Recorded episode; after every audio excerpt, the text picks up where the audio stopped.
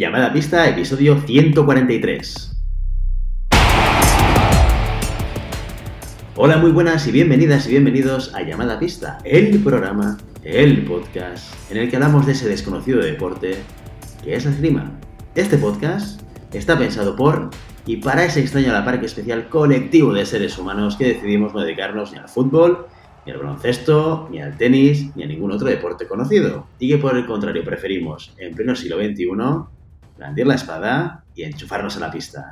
Hoy estamos aquí un viernes más, una semana más. Maribel Matei, muy buenos días. Buenos días, Willy. Y Santiago Godoy, buenos días, Santiago Godoy. Hola, Willy, qué voz tan. Despertarme con esta voz angelical, no me cansaré nunca de decirlo, ¿eh? eres, eres, eres como un, coro de ángeles cantando a la Virgen María en, su lecho de, de parto. No te cansarás tú de decirlo ni yo de escucharlo, porque me encanta saber cómo te impacta mi, mi, voz en tu día a día, en tu mañana. ¿Tú, Mario Matei, tienes la misma sensación? ¿Vives eh, el impacto de mi voz de la misma manera o quizás para ti es algo menos espectacular? Hombre, a ver, yo no lo definiría como Santi, pero es que eh, Santi es muy ecuménico. Entonces todos sabemos que es muy ecuménico. Eh, siento, siento ahí bases para un, un uso del lenguaje apropiado, ¿eh? Exactamente. Marco, si no sabéis lo que es, buscadlo. Eh, lo cierto, Willy, es que no sé si hoy te han, te han mandado a grabar al garaje o algo. ¿Tienes un eco? ¿Te han echado de casa ya, por fin? Que va, que va. Estoy en la cocina grabando.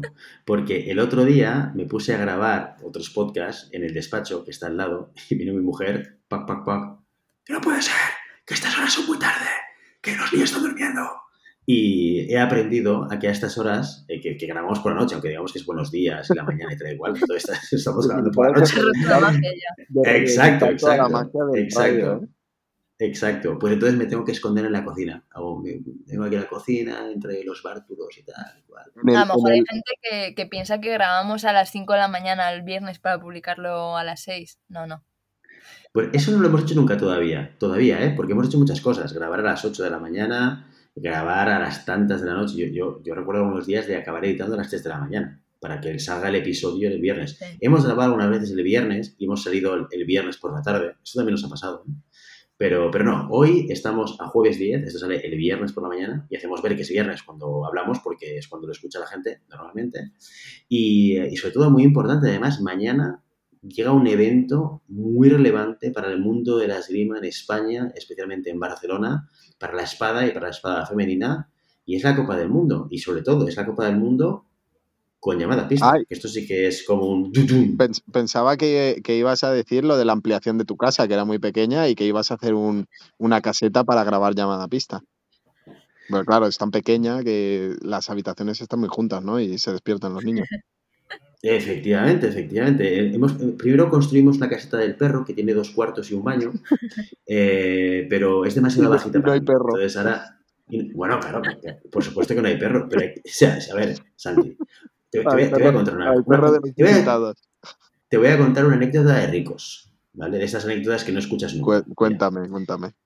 Los ricos, que tenemos casas de diferentes pisos y tenemos jardines, tenemos que poner cosas en los jardines. No podemos tener jardines despejados y sin nada. Pues oye, la caseta del perro, tengas o no tenga perro, pues hay que ponerla. Es así. Esto está en el vademecum de campaña de cualquier familia rica. Lo que pasa es que igual uno lo has leído. No, no.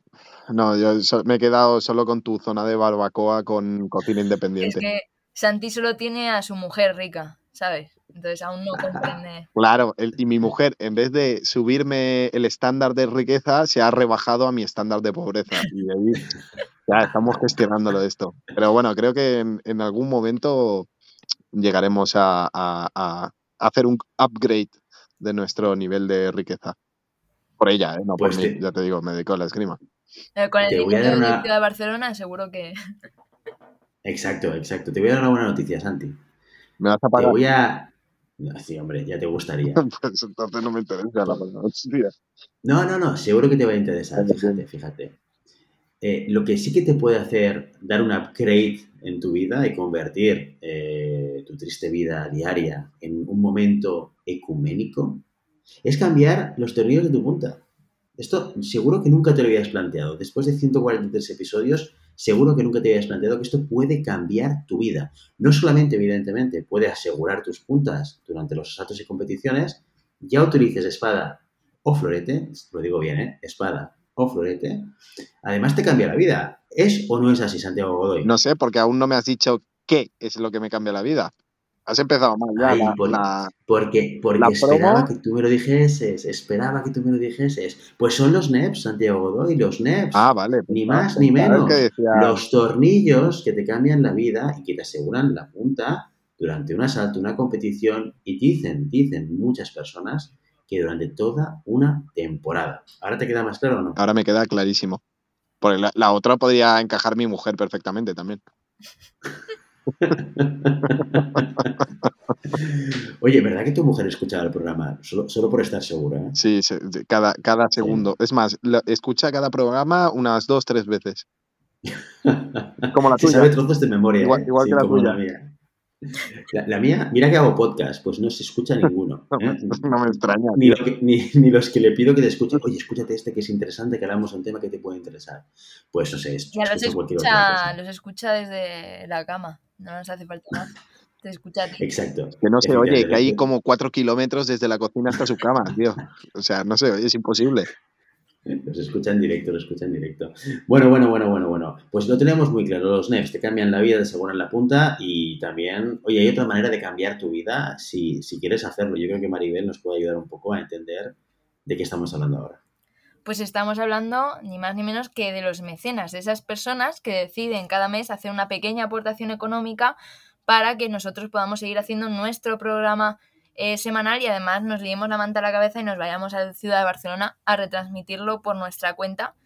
¿Qué, ¿Qué beneficios tiene hacerse mecenas, además de disfrutar de los contenidos de llamada pista que son para todo el público? Pues el primer programa en el que nos, dan ese, nos das esa aportación, pues te mencionamos con nombre y apellidos en nuestro programa. También, si nos mandas un audio con alguna pregunta, duda, sugerencia de esgrima, una preocupación que tengas, pues lo ponemos en el programa y lo comentamos. Y además, también como beneficio extra, es que si estás en la misma ciudad que yo en el momento justo el día de, pues te puedo invitar a una cerveza donde tú quieras y a la cerveza que tú quieras. Muy bien, muy bien dicho, muy bien buscado. Este es un estés, ya lo sabéis. Cerveza para mecenas en Barcelona este fin de semana. Ahí se queda la cosa. Si queréis saber más, ya sabéis dónde encontrarnos.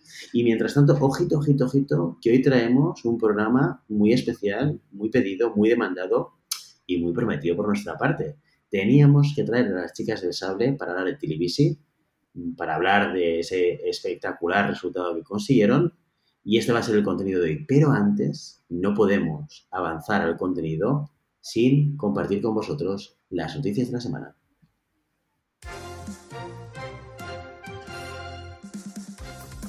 La espada española consigue un tablón de 16, mientras el sable se queda en 32 en las copas del mundo junior. La espada masculina y el sable M20 tenían una nueva cita internacional. La espada en Belgrado lograba el mejor resultado del fin de semana. El burgalés Javier de los Mozos terminaba en décima posición tras perder en tablón de 16 contra el húngaro Jegeri Kovacs. El siguiente mejor clasificado fue su compañero de club Diego López, que caía en tablón de 64. Por su parte, Sable viajó hasta Plovdiv, el mejor de los españoles fue Carlos Herranz, del Club de Esgrima y el Madroño, que terminó en decimonovena posición. Santiago Madrigal, que venía de conseguir una plata en la Copa del Mundo de Budapest, no pudo superar al número uno de la competición, que le venció en tablón de 32. El sablista del, el del CEM sigue siendo el español mejor clasificado en el ranking internacional, donde se encuentra décimo segundo.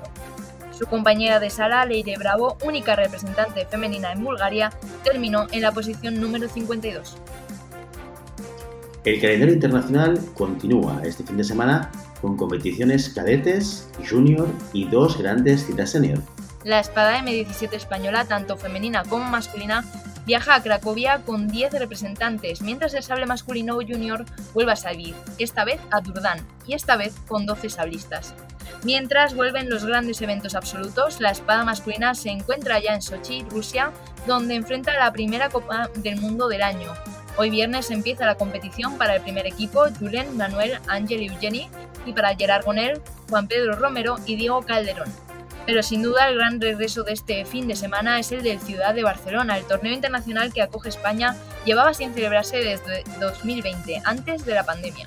Y aunque la situación sanitaria ha permitido que vuelva, el COVID sigue muy presente. El récord de participación que anunciábamos la semana pasada ha caído debido a las bajas. A pesar de ello, 271 espadistas se citarán en la sede del NEF, entre ellas 20 españolas, una expedición que une a las veteranas del equipo nacional con espadistas de categorías inferiores como Laura Aznar, Elena Linares, Candela Lozano o Niconic Sandru. Llamada Pista estará allí sábado y domingo para contaros todo lo que suceda en la competición individual y por equipos. El regreso de Ciudad de Barcelona no es el único que protagoniza esta semana una gran tiradora ha anunciado su vuelta a las pistas. Olga Harlan, cuatro veces campeona del mundo, seis veces campeona de Europa y doble medallista olímpica, anunció el pasado miércoles que volvía a la competición internacional. La ucraniana paró después de Tokio, donde partía como favorita al oro y terminó quedándose en tablón de 32. Tras unos meses de descanso, Harlan ha decidido engancharse al ciclo olímpico y ha puesto fecha para su regreso, la Copa del Mundo de Atenas, que se celebrará el próximo 4 de marzo. También hemos tenido actividad nacional. El pasado fin de semana, el Sable y el Florete Cadete celebraron su último TNR de la temporada. El Florete lo hizo en Madrid, concretamente en Vallehermoso. El club de esgrima Granollers fue el gran triunfador de la jornada, llevándose los dos oros. Luke Puch en masculino y Sofía Tellez en femenino se subieron a lo más alto del podio. Las platas fueron para Álvaro Marcos del Club de Cardenal Cisneros y para Alesia Piacentini del Mediterráneo de Valencia. Serena Macín, Patricia Rebollo, San Kim y Gastón Navarro se repartieron los bronces. Por su parte, Barcelona cogió el torneo nacional de ranking de sable M17. Rubén Razvan de Barajas y Fabiola Villegas de Leganés fueron los campeones en Cataluña. Rodrigo Verde, de la Sala de Armas de Madrid, y la pontevedresa Pilar Garnelo se subieron al segundo cajón, mientras que Duna Dobos, Mar Fernández, Sol Dobos y David Sagardi se colgaron los bronces. La siguiente parada para estos tiradores y tiradoras cadetes es el Campeonato de España, que está previsto para el 28 y 29 de mayo. La esgrima adaptada reparte las primeras medallas del año. Ciudad Real protagonizó la primera prueba de ranking para el Campeonato de España. Los oros fueron para Alex Prior, que sigue intratable en sable. Prior también ganó la espada y quedó segundo en florete, arma que continúa siendo el feudo de Judith Rodríguez. La viguesa volvía a la competición después de que una operación en la mano la obligara a parar la temporada pasada. Rodríguez se llevó también el bronce en espada y el oro por equipos de florete, junto a Begoña Garrido y Yao Fernández, medallista también en la espada y el florete individual. Y hasta aquí las noticias de la semana.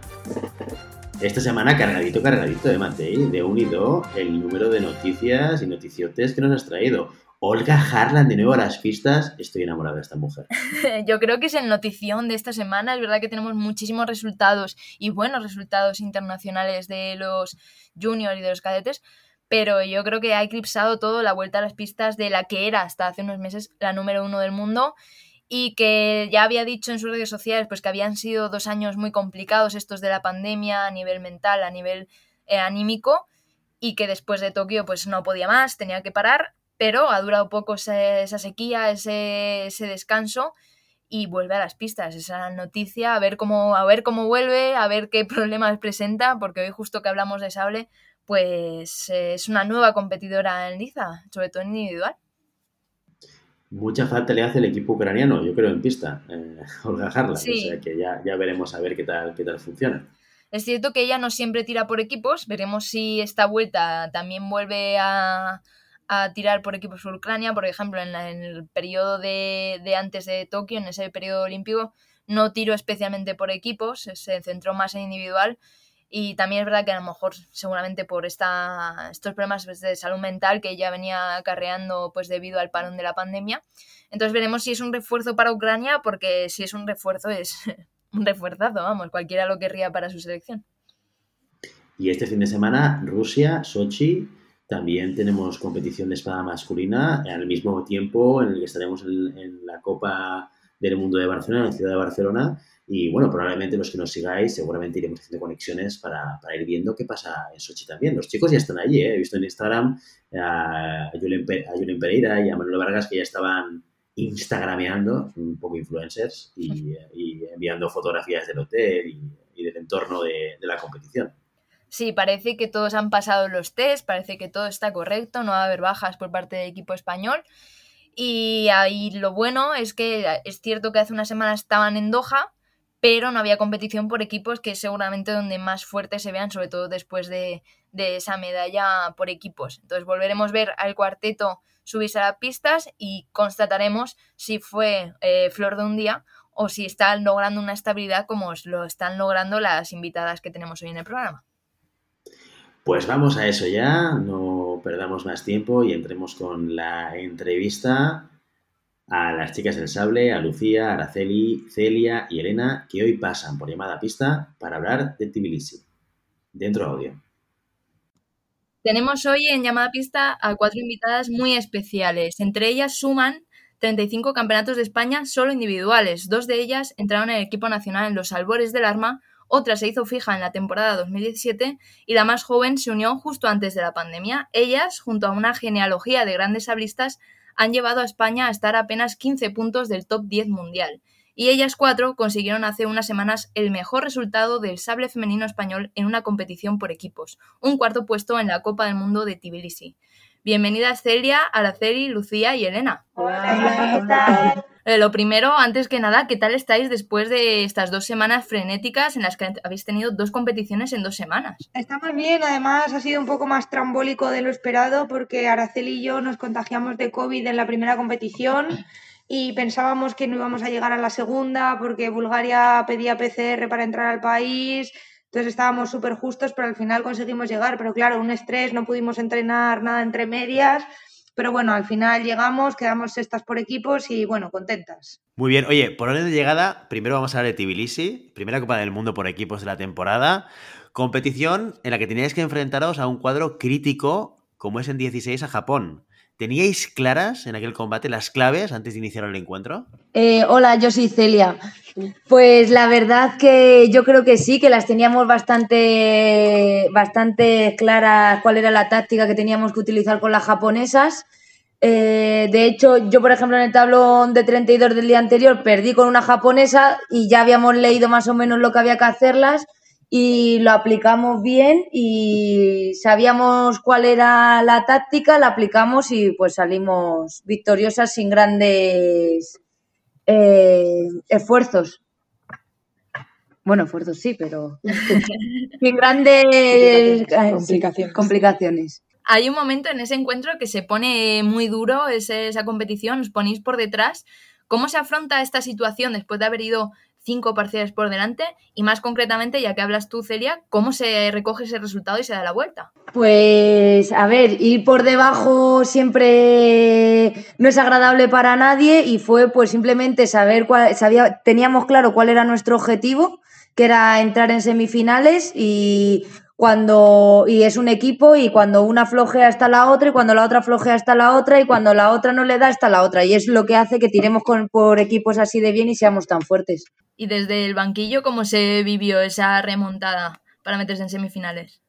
Bueno, sí, Lucía, em, ya sabéis que el sable es un arma que va cambiando constantemente. Como no tiene tiempo, da muchas vueltas. Entonces, parece que no, pero ya estás acostumbrado a que en algún momento, aunque el asalto se ponga por debajo, tienes que llegar tú y ponerlo por arriba y que al final lo que cuenta es el 45. Todo lo que haya pasado antes es puro envoltorio. Derrotáis a Japón y detrás de Japón llega Italia.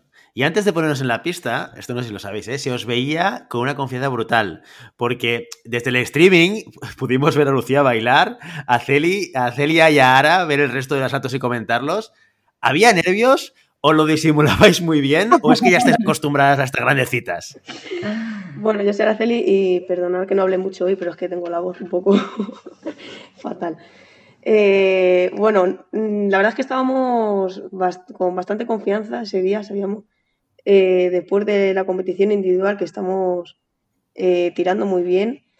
Y mm, aunque el resultado al final no acompañó tanto en la individual, pero no nos preocupamos porque eh, estábamos con la confianza de, que por equipos nos iba a salir bien.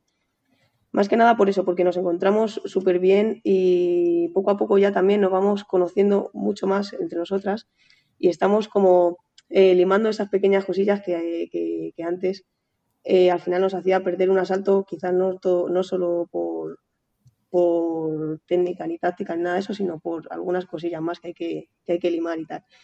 Y entonces cuando ya ganamos a Japón y vimos que nos tocaba Italia, eh, como que lo afrontamos con mucha confianza y también como con la tranquilidad de que podíamos hacerlo. Y, así lo hicimos. nos subimos a la pista y, hicimos lo que habíamos hablado que, teníamos que hacer y supimos controlar bien la ansiedad también por querer ganar y por querer meternos en, semifinales.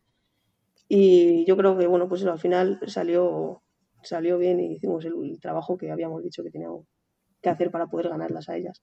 Es en ese encuentro de 8, de nuevo vimos una nueva remontada, como decía Lucía, en el sabre que todo puede pasar, eh, y sobre todo en tu parcial, Lucía, con un 12-1, que disteis totalmente la vuelta al encuentro, que disteis totalmente la vuelta a quién iba a meterse en esas semifinales. ¿Qué pensabas, Lucía, según el, marcor, el marcador iba dando la vuelta, ibais viendo cada vez más cerca de esa entrada en semifinales? Pues la verdad es que cuando estás tan tan concentrado no te das cuenta ni de que hay marcador, ni de que vas arriba, ni de que vas abajo, ni de que estás tirando por equipos, ni nada. Solo estás tú, el rival, la pista y el árbitro. Entras en un modo de concentración que si sabes lo que tienes que hacer, tienes que seguir haciéndolo y nada te distrae, ¿no? La gente, hay deportistas que lo llaman, bueno, psicólogos que lo llaman que estar en la zona, que si flow, que si, bueno, tiene mil nombres. Es un momento de concentración máxima en la que la verdad todo lo demás no existe. Entonces tampoco estás pensando en el marcador, ni en cuántos tocados te quedas, ni en cuántos llevan. Simplemente sabes súper claro lo que tienes que hacer en ese momento y lo haces.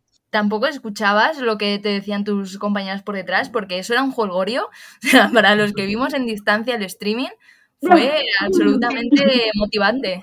Sí, sí, sí, sí, claro que lo escuchábamos. Sí, nos estamos riendo todo el rato porque parecemos hooligans. Entonces ya como estamos empezando a ser conscientes de un poco la locura que montamos a veces en el banquillo, le preguntamos a, otros deportistas de España, oye, ¿vosotros cómo nos veis? Y que somos hooligans total. Y de hecho en esa competición Celia y yo estábamos particularmente hooligans, que me cogió así, me agarró de la chaquetilla y me dijo, Lucía, este es tu puto reinado, tú eres la reina, demuéstraselo a esta gente. Y yo, claro que sí. Y empezamos a chocarnos los pechos y todo como, bueno, como trogloditas, no sé. Fue un momento particularmente gracioso y anecdótico, la verdad. Entonces sí que se nota el banquillo, además también eso se siente. Si tú metes un tocado y tu banquillo está, pues eso, en fuego, las otras también se van apagando. No, totalmente, porque hubo momentos en los que Italia desapareció absolutamente del, encuentro y vimos eh, pasar por encima anímicamente. ¿Cómo se llega a ese, decías, la confianza, a ese estado de, de excitación a lo largo de todo el fin de semana, mantenerlo durante una competición por equipos que es tan larga. Eh, bueno, yo soy Elena y yo creo que cuando llegas en un momento que ya empiezas a meter toques, que ves que estás ahí, ya la confianza viene sola, ya al final, quieras que no, llega un momento en el que sabes lo que tienes que hacer, lo tienes muy claro y empiezas uno tras otro y ya pues además tienes todo el banquillo, como ha dicho Lucía antes, toda la gente que te apoya detrás, entonces ya cada vez te vas viniendo más arriba, cada vez vas viendo que, puedes meterlo uno a uno y entonces ya al final todo viene solo.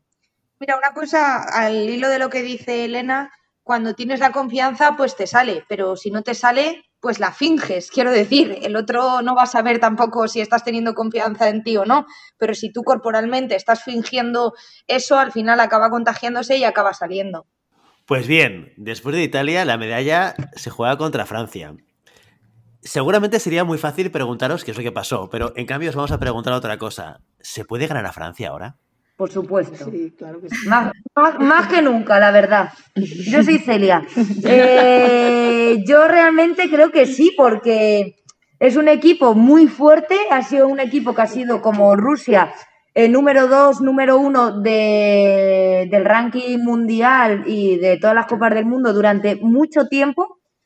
Y se las nota que, cada vez que nos subimos, como dice Lucia, como somos un poco hooligans, cada vez que nos subimos con ellas a pista, se las notan que, que nos tienen el respeto que antes eh, no nos tenían, ¿sabes? De hecho, eh, ahora sí que nos dicen de a ver si entrenamos juntas, tal, cuando antes no, ¿sabes? Y Yo creo que, que sí, pero hay que ganarlas el día importante, en el que hay que ganarlas de verdad. Sí, porque parece que no nos libramos de Francia ni un cuadro, porque no, nos volvemos a cruzar. Os preguntamos lo de Francia porque al final eh, parece que es eh, la campeona por equipos eh, por excelencia, porque el resto de equipos prácticamente a todos les habéis ganado estáis a punto. De hecho, Rusia en la lucha por el bronce, número uno del mundo, se llegó a esos 44 iguales. En, esa, en ese encuentro por el bronce, ¿se notaba ya el cansancio o tiró más la ilusión de ganar a la número uno del mundo? Bueno, yo creo que fue un asalto muy cansado, sobre todo también al ser la primera vez que estábamos en semifinales, pierdes contra Francia, da un poco de bajón ahí en el sentido de decir, joder, perdido el asalto, ahora tengo que luchar por las medallas, entonces también las competiciones por equipos, como bien sabéis, son 6-7 horas de estar en el pabellón, más dos horas de calentamiento que se hace ya un poco pesado. Entonces, yo creo que ahí nos pilló un poquito a ellas con más experiencia y a nosotras con un poquito menos y que después de esa derrota de Francia, después eh, con Rusia, que a pesar de que fue un encuentro cansado, se llegó, eh, estuvisteis a punto de ganarlo, en ese periodo entre medias, como decías, eh, ¿qué os decíais para intentar animar esos ánimos que después de Francia podían llegar un poquito tocados, recuperar las fuerzas, sacar fuerzas de donde podíais? ¿Qué os decíais entre vosotras? pues que no hay que castigarse, que la derrota ya está en el pasado y que el siguiente, si lo afrontas bien, lo puedes ganar y si sales con una actitud mala, pues vas a volver a perder. Entonces eso, que había que estar animadas, que había que luchar por el bronce y que cada punto y cada puesto, cada puesto es súper importante de cara a los cruces que tengamos en el Mundial. Y sobre todo disfrutar, que estábamos ya en semifinales, era la primera vez que nos metíamos en semifinales y íbamos con un país top uno del mundo y pues que se preocuparan ellas, nosotras salir, disfrutar y, por supuesto queríamos habernos traído la medalla. No pudo ser, pero bueno, sabemos que está cerca. ¿Habrá vendetta en futuras competiciones? Por supuesto, por supuesto. escúchame, escúchame, nos van a soñar. en estos encuentros, durante todos estos encuentros, tanto de 16 como de 8, eh, luego en semifinales y en tercer y cuarto puesto vimos cambios, especialmente en el cierre, que os repartíais un poco entre Araceli y Lucía. ¿Es un secreto o podemos saber el porqué de esas decisiones? Bueno, porque a veces hay eh, países que se le dan mejor a ciertas personas o en un momento estás mejor o peor, entonces al final se hacen cambios en función de la estrategia. ¿Y qué países están mejor a, Vamos. Hemos intentado envolverlo. Es un secreto, pero bueno, también tiene su parte de estrategia. claro, es estrategia, es estrategia. No os vamos a contar qué es estrategia, pero es estrategia. No, si, si ya sabíamos que era secreto, era por saberlo. Si caía, caía. Cuartas en Georgia, sextas en Plovdiv, contando también con María Ventura, España se está estabilizando en el talón de 8. Eh, voy a hacer de rapel, la medalla ya va a llegar seguro en algún momento. Esto lo tengo clarísimo. ¿Qué creéis que tiene que pasar para que lo consigamos, para que lo consigáis, para que llegue esa medalla? pues lo que estamos haciendo hasta ahora. O sea, realmente nuestro objetivo es siempre meternos eh, ya como mínimo en 8, que es, nuestro nivel ya mínimo que tenemos que estar ahí. Y, la medalla ya va a llegar porque es que realmente ningún equipo, no estamos tan lejos de ganar a ningún equipo del mundo, incluso a Francia. Con Francia también estamos cerca de ganar y, y entonces realmente yo creo que estamos haciendo un buen trabajo y pues solo falta pues seguir limando pequeños detalles de también pues la confianza que quizás lo mismo ya tienen esos países que están acostumbrados a estar siempre en semifinales y saber gestionar un poco más ese, esas emociones. Pero bueno, que, que yo creo que va a llegar más prontísimo. ¿Antes de París? sí, seguro. Por supuesto.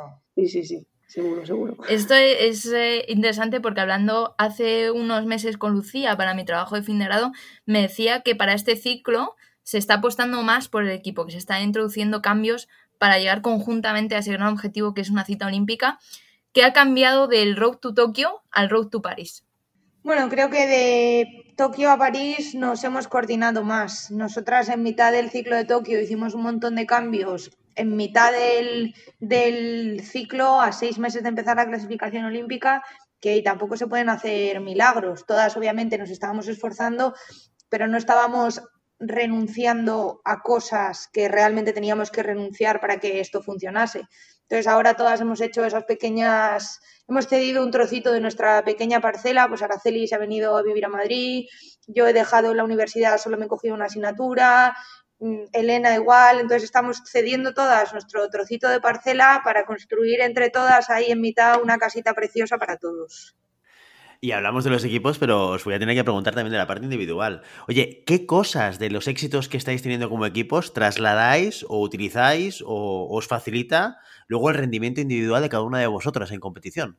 Bueno, yo creo que al final el trabajo que hacemos como equipo de ayudarnos, de decirnos, no te vuelvas loca en esto, no quieras correr, no quieras tal, las ayudas que nos damos eh, en cada día entrenando para, para sacar los equipos hacia adelante, obviamente al final también salen en el individual, pero aunque no, o sea, quiero decir, yo, aunque no esté tirando yo individual, como fue el caso de, de Plovdiv, que no, de Plovdiv no, perdona, de Georgia, que hizo 32 Celia y en Plovdiv que hizo 32 Araceli, yo siempre voy a querer que, que, gane una de mis compañeras porque es bueno también para mí, aparte por su esfuerzo, sino también para mí, que la gente se asuste cuando nos vea, ¿no? Que digan, joder, otra española distinta haciendo un tablón principal, eso a la gente también le amenaza. Entonces yo creo que el trabajo que hacemos como equipos también está saliendo en el individual. De hecho, sois la única arma que consigue meter a todo el equipo nacional en tablón principal incluso cuando puede cambiar esa cuarta integrante, bien María, bien tú, Elena, eh, ¿cómo se está trabajando?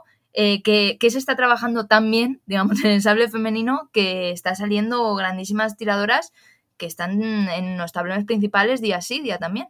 Pues yo creo que al final es el entrenamiento diario, que estamos todas eh, comprometidas y que hacemos bastante buen equipo. Al fin y al cabo nos estamos ayudando eh, venimos a entrenar todas las mañanas, tenemos una, un objetivo, ¿no? O sea, tenemos en mente que, que, podemos hacer grandes cosas y al fin y al cabo, pues yo creo que la, la constancia, la confianza en equipo y, y, estar todas juntas, pues es al final lo que nos lleva a conseguir grandes logros, ¿no? Porque si no, si no tienes alguien detrás que te está ayudando siempre o que te dice cosas, como en mi caso más, que soy más pequeña, que tengo un agente mayor que me puede estar guiando, pues si no sería más difícil, porque meterte ya en, en senior, pues siempre al final te cuesta un poco, porque es súper diferente a, a, todas las etapas más anteriores y al fin y al cabo, pues te, te sirve de guía. Entonces ya,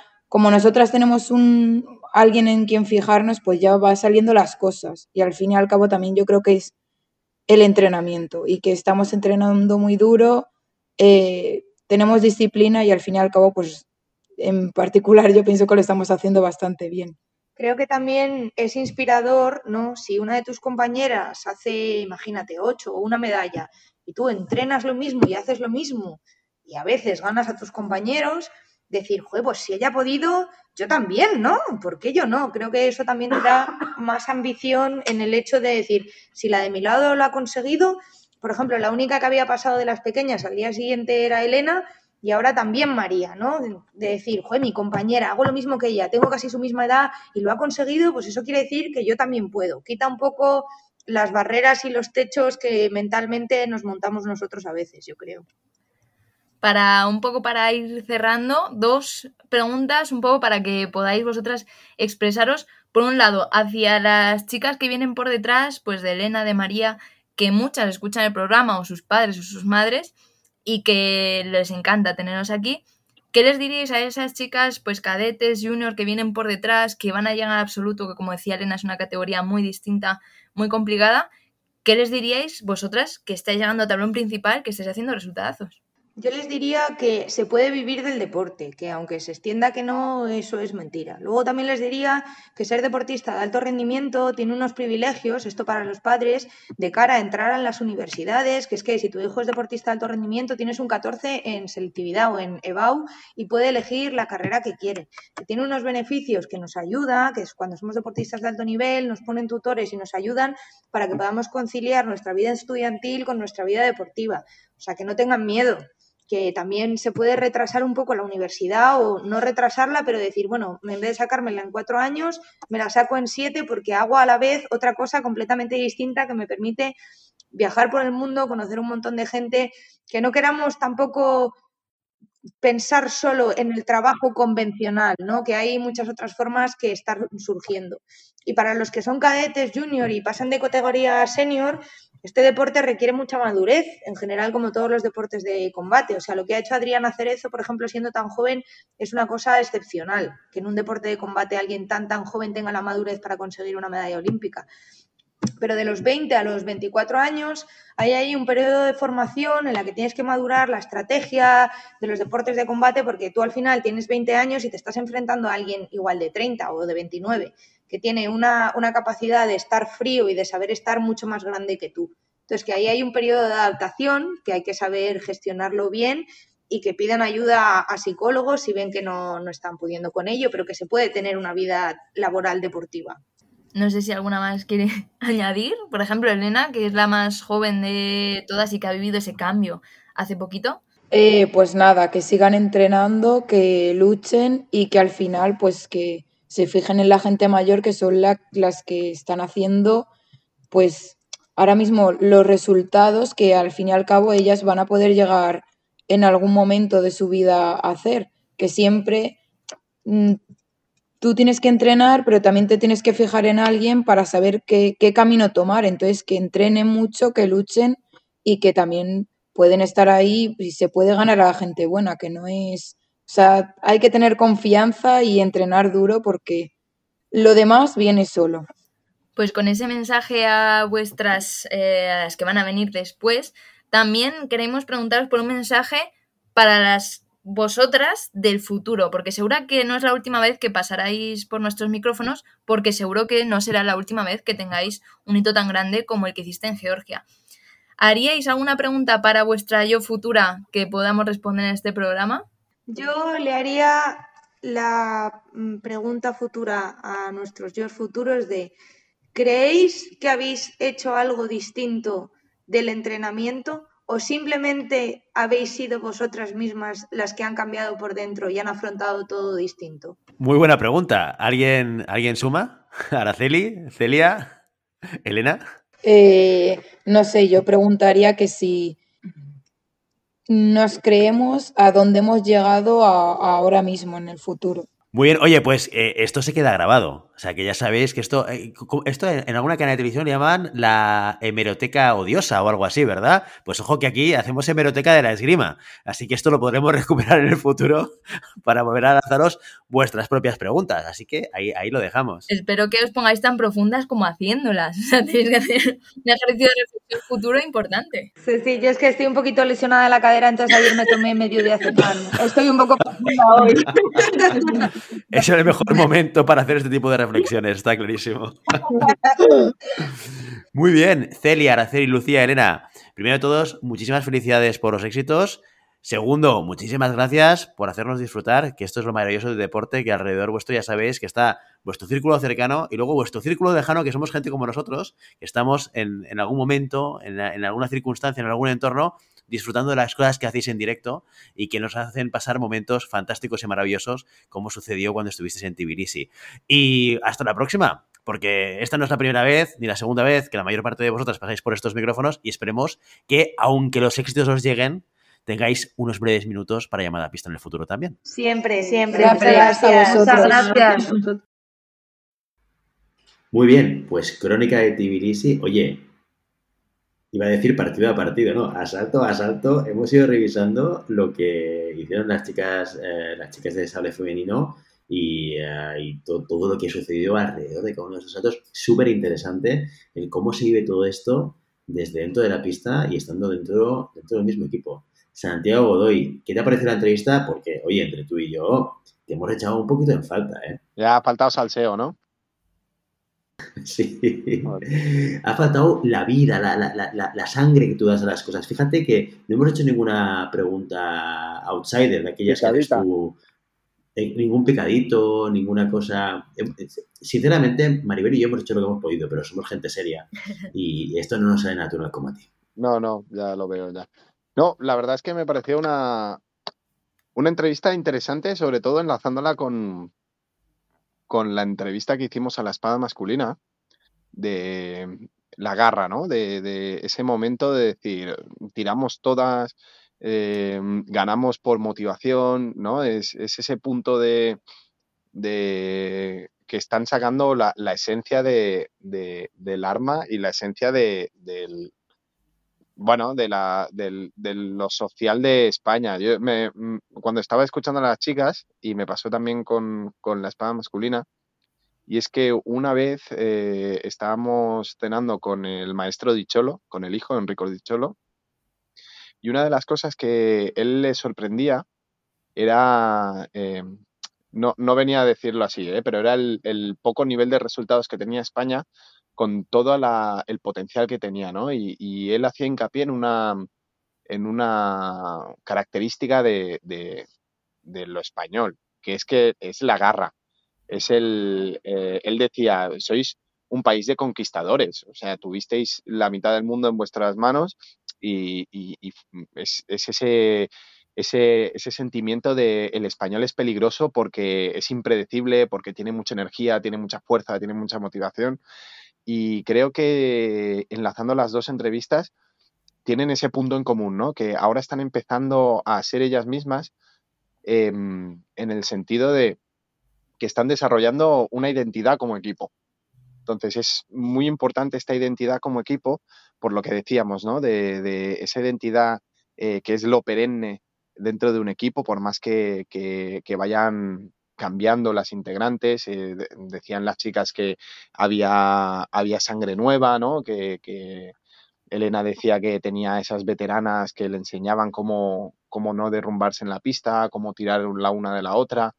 Ese chascarrillo de, de- Celia y, y- Lucía que decían, venga, va, te las vas a comer, ¿no? Ese, ese momento de decir, oye, somos, somos las putas amas y estamos aquí para, para reventar a quien tenga delante, ¿no? Y, y ves en otros eh, eh, reflejos del deporte español que siempre dicen lo mismo, ¿no? Un vamos, Rafa, eh, las leonas de rugby, el equipo de balonmano, ¿no? Todos coinciden en lo mismo, ¿no? Esa energía, esa fuerza, ese empuje que tiene el, el- la característica de, de los españoles, ¿no? Que ganamos muchas veces por garra, ganamos muchas veces porque nos lo, nos lo creemos por encima de las expectativas que puedan tener los demás. Y yo creo que ese es el punto que están teniendo todos ahora, esa explosión que les está llevando, sobre todo por equipos, ¿no? Porque es el, momento en que yo pienso que somos, somos una sociedad eh, social, ¿no? Es- necesitamos tener a alguien al lado eh, para, para sacar lo mejor de nosotros. Y al ser un deporte individual, que muchas veces la competición individual estás muy solo o te sientes muy solo encima de la pista, por más que tengas a, alguien en la grada gritándote o, lo que sea, es, es una soledad que más de uno lo hemos, lo hemos podido ver, salvando las diferencias de los niveles, obviamente. Pero que cuando están en equipos, ese tirar de la otra cuando lo necesita, ese momento de, de fusión de equipo, ¿no? De ser todas una, una, una única energía, un único pensamiento, tirar hacia adelante, creo que es la marca de identidad que están teniendo todos los equipos españoles en estos momentos que están eh, sacando resultados y que creo que es esta marca de identidad y esta manera de trabajar y manera de creérselo y, y sacar ese punto a favor eh, de nuestro comportamiento y llevarlo a una situación de, de- competición, creo que es el, el- algo realmente muy bueno, porque es descubrir, ya lo ha dicho Lucía, ¿no? No es solo hacer, la última pregunta, no es solo hacer cosas nuevas, sino creerte tú que el cambio viene de dentro, ¿no? El cambio viene del equipo, el cambio viene de la mentalidad de equipo, el cambio viene cre- creyendo en el equipo, creyendo en los integrantes del equipo. Y muchas veces lo hemos dicho, un equipo es muchísimo más que la suma de sus integrantes. Y creo que este punto en común, esta, esta creencia de que siendo equipos eh, multiplicamos, es lo que realmente dará muchos, mucha, nos dará muchas alegrías en, un futuro. Y para muestra un botón, los equipos que han salido adelante y los equipos que están haciendo resultadazos a nivel internacional han, han dicho lo mismo. Y son dos equipos diametralmente opuestos, ¿no? El equipo de espada masculina eh, mm, con todos los que son y el equipo de sable femenino con todas las que son, que eh, tienen maneras de ver la esgrima diferente, eh, son dos, dos, géneros diferentes, tienen edades diferentes, coinciden en ese punto que es lo que al fin y al cabo han venido a decir que, les ha dado el resultado, ¿no? Es el, ser uno, el tirar de todas y sacar la garra española que al final es lo que te hace que las demás se encojan en la pista. Yo creo que esa idea de bloque que, como decías antes, vimos en la espada masculina, a lo mejor es porque yo he seguido más el sable femenino, pues he indagado más en su historia y demás, la sensación de que el equipo que hay ahora pero igual que el que había antes, tiene un sentido de bloque, de ir todas a una y demás, espectacular, que es cierto que ahora estamos hablando que han hecho un resultado histórico ese cuarto puesto, pero llevan muchos años sonando. Y es cierto que Celia decía, ah, no, antes a lo mejor las francesas no nos hacían caso y ahora sí, pero España en sable femenino lleva dando guerra bastantes años y de hecho dos de ellas, Lucía y Araceli, llevan siendo parte del equipo nacional más de 10 años. O sea, realmente creo que se conocen muy bien no porque vengan de la misma generación, porque Araceli es un poquito más mayor que Lucía, luego viene Celia, luego viene Elena o María, que son esas dos personas que ahí están entrando y saliendo, pero sí que han conseguido formar un bloque súper compacto y son súper reconocibles, ellas mismas se dan las indicaciones, ellas están en su final de pista, o sea, realmente ellas se lo guisan y se lo comen. Entonces este, este resultado es, una, es un esfuerzo no solo de ahora, sino de muchísimos años. De hecho, eh, voy a hacer spam de valor. Quien quiera saber más del sable femenino, en llamada pista hay una parte que pone contrafilo, reportaje súper chulo que me quedó sobre el sable femenino y que explica mucho de lo que vemos ahora, ¿no? Porque es un arma que tiene muy poca historia, pero que la historia que ha tenido en España se, caracteriza por esos bloques tan, tan fuertes que empezaron el arma prácticamente y que siguen, ¿no?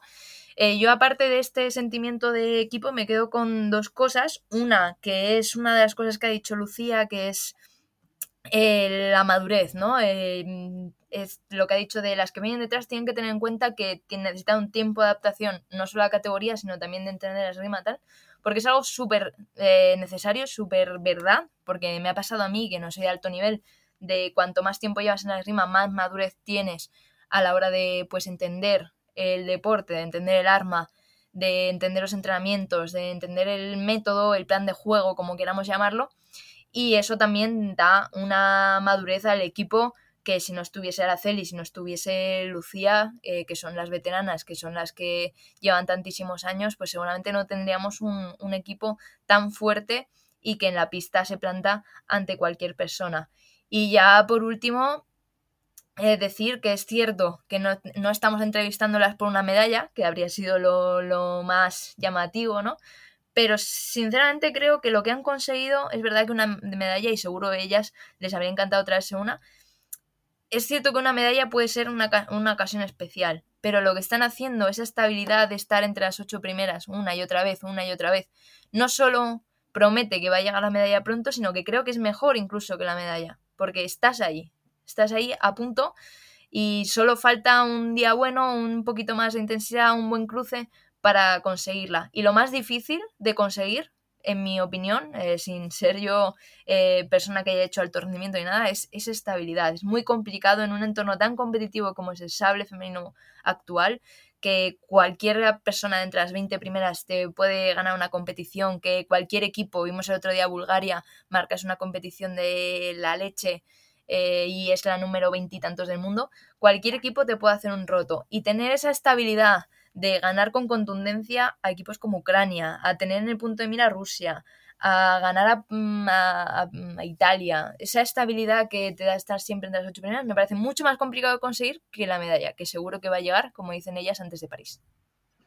Estoy, totalmente convencido y muy de acuerdo contigo. A mí lo que más me gusta de este equipo es que parece que a la medida que van sumando eh, nuevas tiradoras al, equipo, el, el, resultado o esa capacidad de poder estar en tablón principal como que va, se va trasladando, ¿no? O sea, que no, no es que solamente las más veteranas son las que tienen un, buen resultado individual, ¿no? colocándose en esos tablones principales, sino que también las que vienen de por detrás vienen muy fuertes. Y esto es muy importante, porque esto, esto va de ciclos y esto va de, de, generaciones y es muy importante, esto lo hablábamos el otro día, por ejemplo, el que tú tengas la posibilidad como, como equipo nacional de tener de alguna manera un traspaso generacional eh, de, dentro de un equipo, ¿no? porque si no te puedes quedar huérfano durante un periodo de tiempo. Es que además lo decimos poco, lo decía yo en la entrevista y lo he dicho alguna vez en cuando hablamos de la review, es el único, el, la única arma que mete a cuatro tiradoras de forma más o menos constante en tablón principal, que es algo súper complicado. De hecho, el resto de armas no, no es capaz de hacerlo. Y ya no es solo que se metan Lucía, que se meta Araceli, que se metan Celia, que tiene más experiencia, sino que llega una María Ventura y se mete en tablón principal, llega Elena Hernández y se mete en tablón principal. O sea, las que vienen por detrás, que son las pequeñas, que son las que vienen a completar el equipo, digamos, eh, se están metiendo en tablón principal. O sea, esto te asegura una experiencia internacional para esas chicas que comienzan que es impagable. O sea, que realmente eh, no es que tengan niveles de atrás, es que están cogiendo el testigo muy, muy rápido. Entonces, esto asegura que el arma esté dando guerra, pero eh, cuando se vaya Lucía, cuando se vaya Araceli, para París, para el siguiente ciclo, para todos los que vengan, ¿no? Entonces, es buenísima noticia. Equipo con mucho recorrido y que esperamos eh, que lo sigamos viendo y lo sigamos explicando en llamada pista. Y hasta que eso ocurra, ya lo sabéis, hasta aquí nuestro episodio de hoy. Como siempre, queremos invitaros que os pongáis en contacto con nosotros, nos deis vuestra opinión y nos digáis si queréis que hablemos de algún tema o alguna pregunta concreta. Lo podéis hacer a través de la página web en llamadapista.com barra contacto o a través de las redes sociales. Estamos en Facebook, estamos en Instagram y estamos en Telegram, donde Maribel Matei nos pone al día de lo que pasa en las competiciones internacionales. Y si el contenido de este podcast te gusta, no te olvides de suscribirte, ¿eh? compartir este episodio en cualquier red social, darnos 5 estrellas en iTunes y comentar lo que queráis tanto en iVoox como en Spotify. Muchas gracias por todo, por tu tiempo, por tu atención y por tu interés en este maravilloso deporte